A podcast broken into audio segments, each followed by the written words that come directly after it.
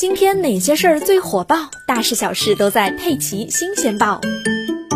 近日，美国哈佛大学和麻省理工学院拉贡医学研究所免疫学家徐宇研究团队发现了第二例没有经过治疗而自愈的艾滋病病毒，也就是 HIV 感染者。在这名新发现的艾斯佩兰萨患者体中，超过十一点九亿个血细胞和五亿个组织细胞中，科学家没有检测到任何完整的 HIV 基因组。相关研究在十五日发表于《内科医学年鉴》上。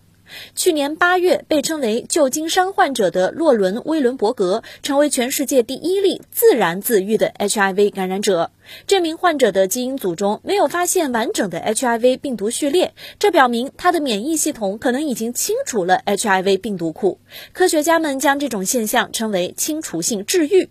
徐宇研究团队对这名患者的数十亿个细胞进行了测序，但没有找到任何可以用来制造新病毒的 HIV 序列。这是已知的第一例无需干细胞移植的清除性治愈病例。相关论文曾在线发表于2020年的《自然》杂志上。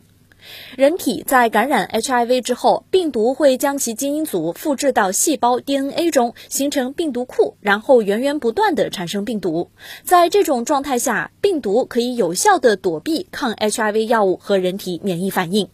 抗逆转录病毒治疗可以阻止新病毒的产生，但不能消除病毒库，所以需要进行日常治疗来抑制病毒。而在艾滋病患者中，有一类特殊人群被称为精英控制者，他们的免疫系统可以在不使用抗逆转录病毒治疗的情况下控制病毒。也就是说，虽然他们体内仍然存在 HIV 病毒库，但一种称为杀伤性 T 细胞的免疫细胞可以抑制病毒，所以不需要进行药物治疗了。